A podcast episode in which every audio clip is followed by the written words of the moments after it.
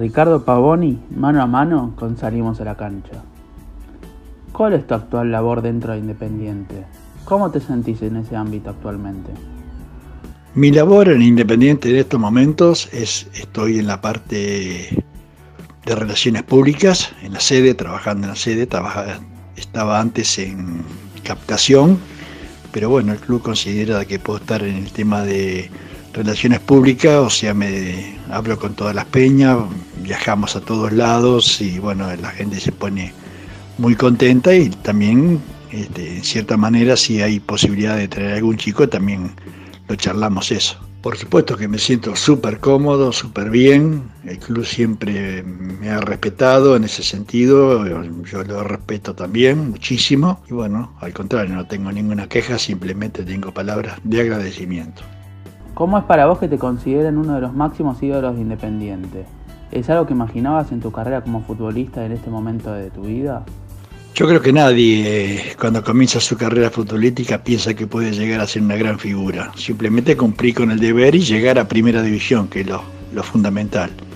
Pero a este nivel nunca pensé que podía llegar, porque estaba en un equipo chico, digamos, de defensor, hoy defensor Sporting, y cuando vine Independiente ya ahí tuve que cambiar un poco la, la manera de ser mía porque era un equipo de mucha responsabilidad y lógicamente el hecho de haber ganado tantas cosas, jugué 12 años, salí 12 veces campeón, me dio ese, lugar en el podio, por decirte una palabra, con la gente y bueno, me recibe con mucho afecto, con mucho cariño y yo se lo respondo de la misma manera porque considero que es mi obligación. ¿Qué opinión tenés de la mala actualidad futbolística y económica que está viviendo Independiente? La opinión futbolística es muy lógica y es muy cierta. Hoy en día la tecnología avanza y todo lo que avanza también desarma, por decirte una palabra, desarma la mayoría de los clubes. Eh, hay que armar nuevamente clubes. Eh, hoy vienen a buscar, hoy tenés toda lo que sea tecnológico, tenés la posibilidad de encontrar cualquier jugador en cualquier lugar del mundo y eso te cuesta y después tenés que armar nuevamente. Pero de cualquier manera, Independiente tiene capacidad tiene buenos jugadores en inferiores y bueno, a mí no me cabe ninguna duda que va a llegar a ser siempre los número uno. Y la situación económica, por lo menos a nivel empleado, no tenemos ningún inconveniente. El club siempre se ha portado bien con nosotros, eh, con los empleados del club. Por ahí puede tener, como cierta manera, también, pero no solo Independiente tiene problemas económicos. La mayoría de los clubes tienen problemas económicos, pero no sé por qué motivo siempre lo nombran Independiente. ¿Cómo lo ves a Lucas Pusinelli para afrontar una etapa de posible limpieza del plantel donde podrían surgir muchos nuevos juveniles? Lucas Pusinelli yo le tengo mucha confianza porque porque es un jugador que ha jugado en el club, sabe lo que es el club, sabe lo que quiere el club y sabe lo que quiere la gente del club. Y él es una persona muy respetada, muy querida. Y lógicamente él no va a tirar por la borda. Entonces va a hacer lo imposible, yo le tengo mucha confianza si va a tener que hacer, como dicen ustedes, alguna limpieza, la va a tener que hacer. Pero va a traer buenos elementos, por lo menos para levantar el nivel del equipo. A mí no me cabe ninguna duda que dentro de muy poco, cuando comience todo esto, este, Independiente volverá a los primeros lugares y lógicamente en ese sentido tengo mucha fe. ¿Qué recuerdos tenés de tus inicios en Defensor? ¿Te hubiese gustado haber estado más tiempo en el club? Y los recuerdos que tengo en Defensor son mejores. Mi, mi, infancia, lo que uno siempre anhela, querer jugar al fútbol, llegar a un equipo grande. Yo cuando jugaba en Defensor de Montevideo, mi ilusión, como todo chico que estaba en Montevideo, era jugar o en Peñarol o en Nacional. Nunca se me hubiera corrido la idea de pensar que podía venir a un equipo grande como es Independiente y menos en la Argentina.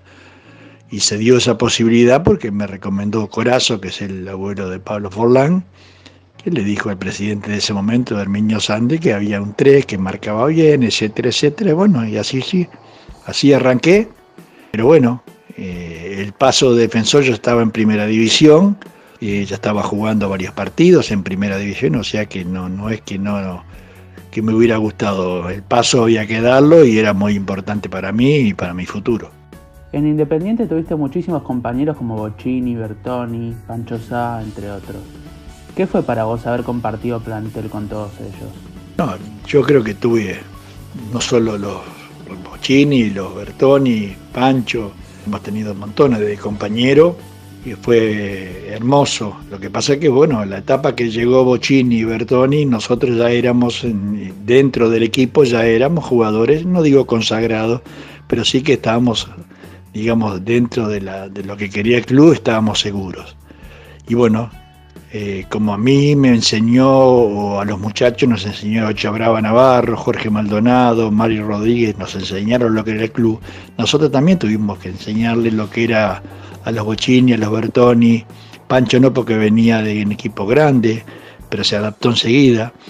Eh, ponerlos, digamos, eh, en lo que es el club y lo que quiere el club y lo que representa el club para la Argentina. Entonces, en ese sentido, este, entraron bien en la onda y bueno, por eso se logró tantas cosas todos juntos. De todas las libertades que obtuviste con Independiente, ¿cuál fue la que más te atrapó en cuanto al contexto, plantel o lo que significó para el club? Yo no digo, eh, todas las copas tuvieron su, su emoción, todas las copas tuvieron momentos muy, muy grandes, momentos muy emocionantes, porque uno pensaba en su familia, uno pensaba en el país, pensaba en los hechos independientes, pensaba en todo. Pero si me pedís una, lógicamente lo que yo siempre repito, que la de Santiago de Chile fue la, más, la más dura en ese sentido, porque Colo Colo era un equipo que tenía muchos jugadores en la selección también. Nosotros veníamos ganando ya las copas del 64, 65 y 72. Y bueno, cuando fuimos a jugar a Santiago de Chile, acá empatamos, fuimos a jugar en Santiago de Chile, estaba pasando una situación difícil políticamente y bueno, para en ese momento jugar la Copa América, la final era una como si fuera una final del mundo. Y bueno, el, equipo ahí demostró toda la entereza que tenía y fuimos a jugar un tercer partido en Montevideo y se ganó 1 a 0 sobre la hora, digamos en el tiempo suplementario. Y bueno, fue uno de las, de las emociones más lindas porque lógicamente ganar un partido, una final de la Copa América sobre la hora, eh, te llena de satisfacción y, aparte era un equipo de nuestro y el de ellos también, un equipo de hombres, un equipo de mucha personalidad y bueno, el que tenía más suerte o el que hacía mejor las cosas era el que podía salir ganancioso. Así que bueno, en ese momento nos tocó a nosotros y bueno, pero siempre fue un equipo muy, muy respetado. ¿Qué recuerdos tenés del Mundial 74 que jugaste con la selección uruguaya? Bueno, recuerdo que tengo del Mundial 74 los mejores Futurísticamente no, porque nos tocó una zona muy difícil, nos tocó Holanda, primer partido, que era justo que llega a la final del mundo con todo su, su, bagaje de figuras, y lamentablemente después no sale campeón. Pero bueno, el hecho de jugar en la selección en aquella época no había los contratos que hay hoy, de que, es obligación traer los jugadores, llevarlos. No, yo había estado fuera del Mundial 64, eh, 66, 70. No tuve la posibilidad, 74 sí, pero bueno, la posibilidad de jugar en un Mundial es una cosa de como para decir, bueno, ya cumplís con tu función en cuanto a lo futbolístico, es una satisfacción demasiado grande como para decirla con palabras, simplemente la emoción va por dentro, es una emoción muy grande para la familia, para mi padre, para mi hermano, que siempre me alentaron en todo sentido. Y lógicamente son los mejores recuerdos que tengo, digamos, vestir la casaca de mi país. Pero bueno, lamentablemente en lo deportivo no se me dio, pero bueno, yo saco en balance lo positivo. ¿Cómo notas a la Celeste en este momento?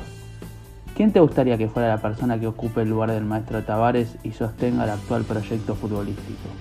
Eh, bueno, en estos momentos estoy, no digo ah, alejado, pero sí no, no, estoy en contacto con nada con respecto a la selección uruguaya. Yo creo que el maestro Tavares, tantos años en la selección, por algo será, por toda su capacidad que tuvo. Estuvo trabajando en la, acá en Argentina también, en, Boca Juniors. Yo estuve charlando un rato con él, fuimos a tomar un café. Es un excelente técnico, por algo es. Así que bueno, no, no puedo dar una, una opinión quién puede venir o quién puede salir, pero yo creo que Uruguay está bien parado en estos momentos. ¿Con qué jugador, sea del fútbol argentino, sudamericano o europeo, te sentís identificado actualmente en cuanto a tu posición en la cancha? Podría ser eh, Tagliafico por un lado, pero Tagliafico no era goleador, yo tenía la fortuna de hacer muchos goles. Carlos Alberto del Real Madrid le pegaba potencia, pero no marcaba bien. Eh, yo creo que sos una mezcla de todo, ¿no? Yo tenía la posibilidad de buena marca, era rápido, eh, le pegaba fuerte, tuve la suerte de hacer muchos goles, casi 70 y pico de goles, pero bueno, eh, las comparaciones a veces son medias, no digo odiosas, pero sí son que traen este, algunas problemitas. Yo creo que cada uno eh, en su lugar, cada uno en su puesto, ha sido el mejor de todos los que he nombrado. Este fue Ricardo Pavoni en exclusiva para Salimos a la Cancha.